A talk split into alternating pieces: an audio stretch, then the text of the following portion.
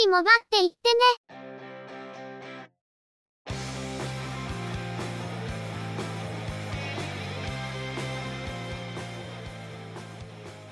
この番組は、モバイル通信に関する技術や業界の動向についてのニュース、IT ガジェットについての情報などの話題を中心にご紹介しています。この番組内でのおしゃべりは、すべて合成音声でお送りしております。多少お聞き苦しい箇所もあるかと思いますが、あしからずご容赦ください。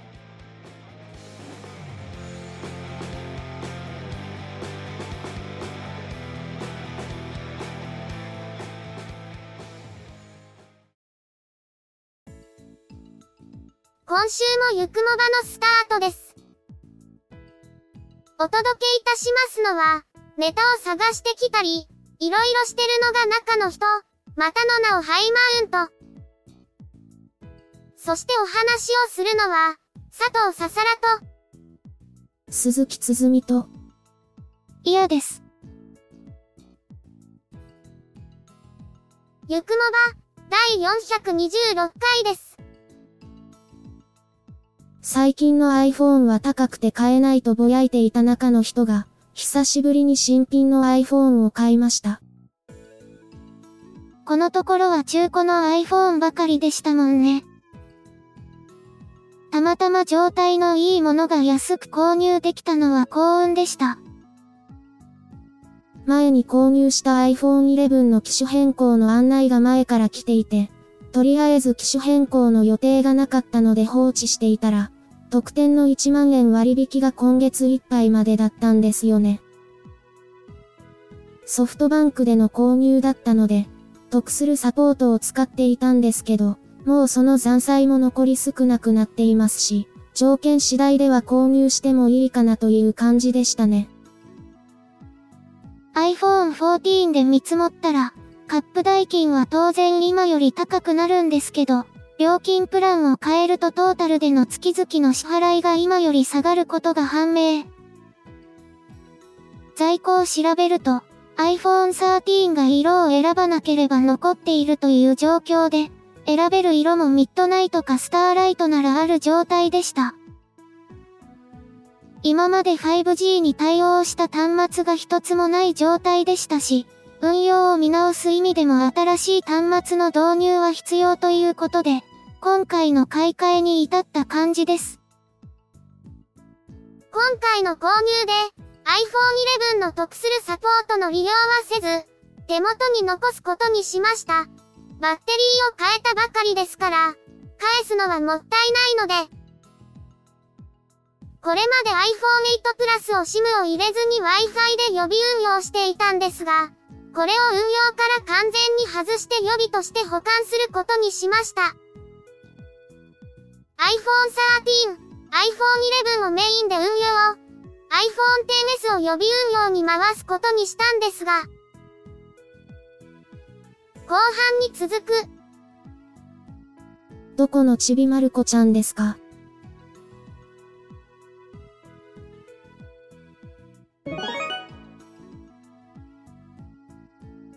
それでは、今回のニュースです。ツイッターは、アカウントへの不正ログインを防ぐ2要素認証について、3月19日で一般ユーザーへの SMS 認証の提供を終了し、3月20日以降は、サブスクリプションサービスの Twitter ブルーに加入するユーザーのみ利用できるように変更することを明らかにしました。SMS 認証は、ユーザーのパスワードに加えて2つ目の認証要素として、ユーザーの携帯電話番号宛てに SMS で認証コードを送信し、ユーザーがそのコードを入力することで、本人確認の確実性向上を図る認証方法ですが、Twitter は電話番号ベースの2要素認証について、悪用されるのを目の当たりにしてきたと主張します。2月15日付で、SMS 認証は Twitter ブルーのユーザー以外が新規登録できないよう変更されており、3月20日以降に Twitter ブルーの契約ユーザー以外の SMS 認証は無効化されるとしています。なお、SMS 認証が無効化されても、アカウントと電話番号の関連付けが自動的に解除されることはないとのこと。ツイッターでは、二要素認証について SMS 認証以外に、認証アプリやセキュリティキー方式を提供しているとのことです。認証アプリは、スマートフォンに Google オーセンティケーターやワンパスワードなどの認証アプリをインストールしておき、Twitter に認証登録をすることで、認証アプリに表示されるコードを使ってログインできるようになるもの。セキュリティキー方式は、専用のセキュリティキーとなる端末を用意し登録することで、ログイン時にそのセキュリティキーの接続と認証がないとログインできないようにできるものです。Twitter はどちらの認証方法も、スマートフォンやセキュリティキーといった物理的な認証手段を所持している必要があり、アカウントの安全性を確保するための優れた方法であるとし、どちらかの2要素認証に切り替えるよう案内しています。正直な感覚として、何言ってるんだろうなというのが率直なところの今回の変更です。ただ、これは物は考えようなのかなと思うところがあります。かつて SMS が利用できない契約の MVNO を利用している場合に、SMS による二要素認証が利用できないという声もあったんですが、今回の場合はアプリさえインストールすれば利用できるようになるので、SMS という要素の有無を気にする必要がなくなるということです。SMS やメールの認証の場合、時々届かなかったり遅延したりする心配もあって、認証コードの有効期間が短いサービスの場合、有効期間が過ぎてからコードが届いて再度コードを発行しないといけないということも実際にありました。認証アプリを使ったら、その辺の煩わしさからは解放されるのではないかと思いますね。物理的なセキュリティキーは、対応している製品の選択肢が思ったほど多くないのと、スマートフォンを物理キーの代わりにするのもちょっと煩わしいところもあるので、もう少し使いやすくなってほしいなと思うところです。それはそれとしても、既存の SMS 認証の利用ユーザーも使えなくするというのは、やっぱり何考えてるんだろうなという思いしか湧いてこないんですけどね。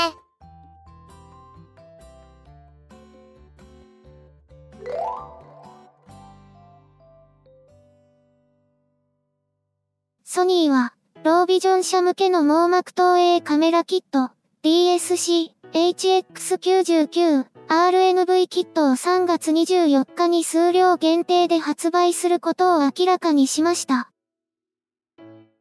ロービジョンとは、視覚に障害があり、日常生活での不自由さをきたしている状態とのことです。本製品は、同社のサイバーショット、DSC、HX99 と QD レーザー社のレーザー網膜投影技術を応用したビューファインダー、 RETISSA NEOVIEWER を組み合わせたもので、組み合わせにより、高倍率ズームなどを使用したカメラならではの撮影体験や、視力に依存しない網膜投影による新しい視覚体験を提供するとしています。購入するためには、3月24日以降にソニー直営店舗で、本製品の使用体験をする必要があり、原則1人1台。価格は10万9800円ですが、これはソニーが一部の費用を負担していることでこの費用が実現しているとのこと。日米の盲学校や特別支援学校、ロービジョン社を支援する団体などとの連携や、本製品の寄贈も予定しているとのことです。ソニーのプレスリリースの中に、こんな一文があります。あらゆるクリエイターの創作意欲に寄り添い、支援することを目指すソニーは、本商品を通じて、ロービジョンの方々にクリエイティビティを発揮する機会を提供し、撮影する楽しさや表現する喜びを届けます。目のピント調節能力の影響を受けにくい、レーザー網膜投影を使ったビューファインダーを追加することで、視力にハンデがある方でも撮影する楽しみを得られるというのは素晴らしい製品だと思いました。QD レーザー社は、全世界2億5000万人のロービジョン社の見えづらいを見えるに変えることを目指した、With My Eyes プロジェクトを行っており、ソニーは第2弾から賛同企業として参加。第3弾となる今回は機材の提供に至ったとのこと。今回の製品は、2月23日から26日にパシフコ横浜で開催される CP プラスや、3月13日から17日にアメリカ、カリフォルニア州アナハイムで開催される、世界最大級のアクセシビリティに関する国際会議、第38回 CSUN Assistive Technology Conference でも展示が予定されているとのことです。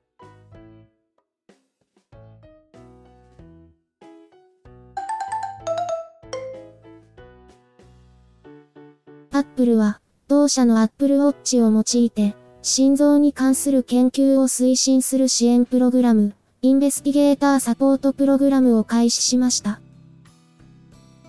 心臓に関する研究者に Apple Watch を提供し、医療研究に役立てる取り組みを実施していくとのことです。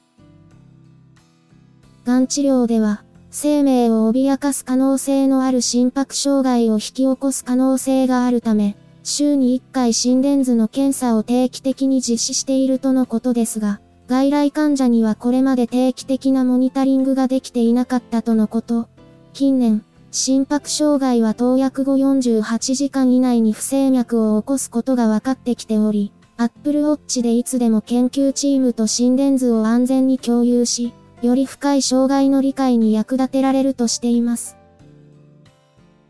また、環境災害や気候変動の分野においては、消防士に Apple Watch を装着してもらい、山火事の現場で煙が心臓に与える影響を研究するとのことです。Switch の心電図機能が日本国内でも解禁されて随分と経ちましたが、まだ医療の現場で活用されるには程遠いというのが現状だと思います。学術研究の分野で活用されていくというのは非常に重要だと思いますが、アップルが研究者に Apple Watch を提供して研究を推進していくというのは、非常に良い取り組みだと思いました。いずれは国内の医療でも、Apple Watch が本格的に活用されればいいなと思いますね。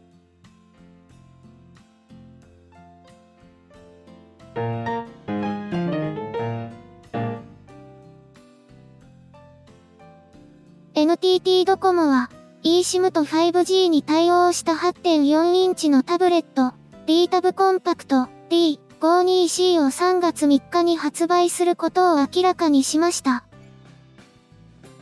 製造者はレノボジャパン。透明感のあるガラスのような仕上げを実現した PMMA 素材を採用した背面と、金属調のサイドフレームで上質なデザインを実現。IPX3 防水及び IP5X 防塵機能にも対応します。プロセッサは、スナップドラゴン695。メモリーは 4GB。ストレージは 64GB。ディスプレイは8.4インチ。WUXGA 解像度の TFT 液晶。カメラは前面、背面とも800万画素。ケーブル端子は USB Type-C。指紋センサーや顔認証機能にも対応しています。このクラスのタブレットは中途半端なスペックなことも結構ありますが、今回の製品は 5G の通信や eSIM にも対応しているとのことで、結構ちゃんと使えそうな感じですね。前の B51C はシャープ製でしたが、今回はレノボ製ということで、海外で近いスペックのタブレットが販売されているのかもしれませんね。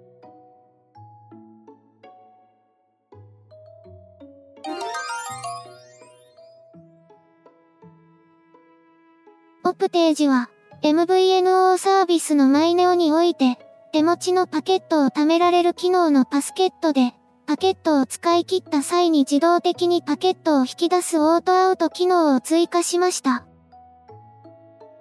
1月31日のマイネオアプリのアップデートが実施された際、アプリからこの機能を利用することはできていましたが、2月22日の夜間からはマイページからも利用可能になったとのことです。パスケットは月額110円で最大 10TB までパケットを貯めることができ、貯めたパケットは無期限で繰り越しができるというオプションサービスです。今回のオートアウト機能の追加で、当月のパケットを使い切った際に自動的にパスケットからパケットを引き出して使うことができるようになっています。中の人がマイネオを契約していた頃はこのサービスがなく、繰越期限が来るパケットをフリータンクに移していましたが、これも自動で移せるものではなかったので何度かパケットを無駄にしてしまったことがあります。フリータンクからの引き出しも色々と制約があったので、必ずしも使いやすかったとは言えない部分もありました。パスケットの登場で、有料オプションではありますが自分で繰越パケットの管理をしやすくなったという点で、非常に良いサービスだと思っています。今回オートアウトが追加されたことで、使い勝手がさらに良くなってますね。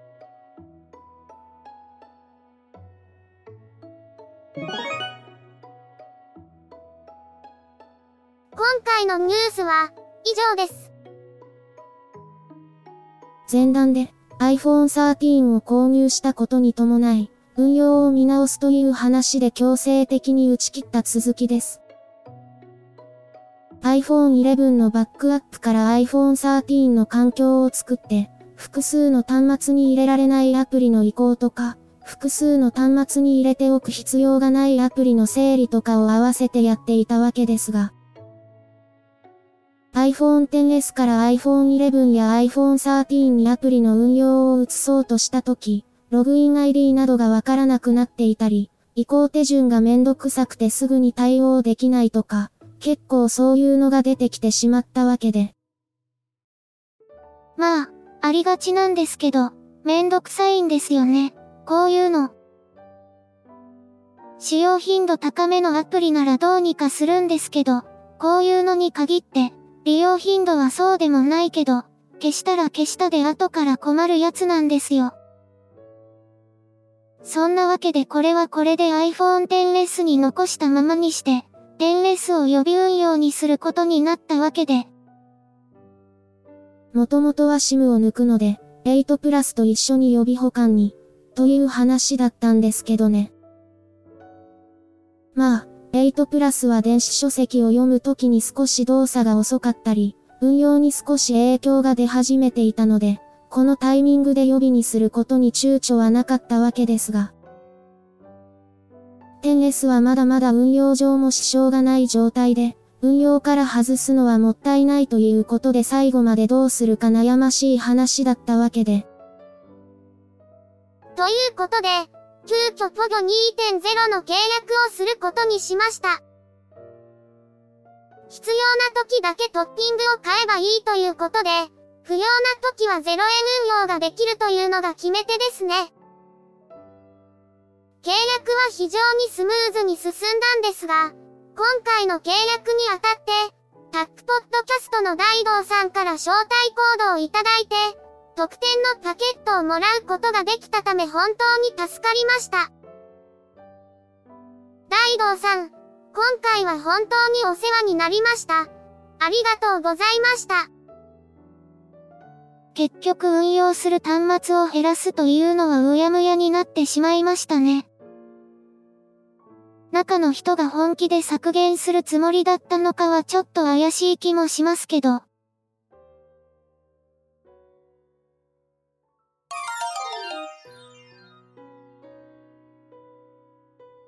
今週のゆくもばは、そろそろお別れです。ゆくもばへのご意見やご感想、その他何かコメントしたいことがありましたら、ぜひ遠慮なくお寄せください。Apple Podcast へのレビュー投稿、ブログへのコメント、メールフォームからの投稿、Twitter でハッシュタグ、シャープ y, u, k, u, m, o, b, a をつけたツイートなど、送りやすい方法でお気軽にいただければと思っています。ハッシュタグはアルファベット小文字。日本語ハッシュタグは使用していませんのでご注意ください。他にも Facebook ページや Discord サーバを運用しており、こちらでのコメントも歓迎します。詳細は Twitter アカウントをご参照いただければ幸いです。いただきましたコメントは、おおよそ月末をめどにしてご紹介させていただいています。また、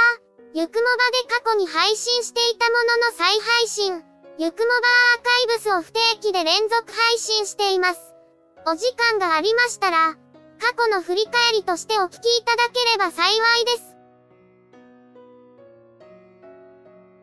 では、今回はこれで失礼いたします。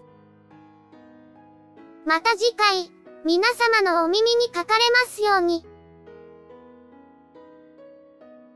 ゆっくりもばっていってね。ゆくもばは、チェビオ、クリエイティブスタジオを使って作成しています。番組作成にかかる一切を取り行うのは、中の一言ハイマウント。お話をしましたのは、佐藤ささら。鈴木つづみ。いや、でした。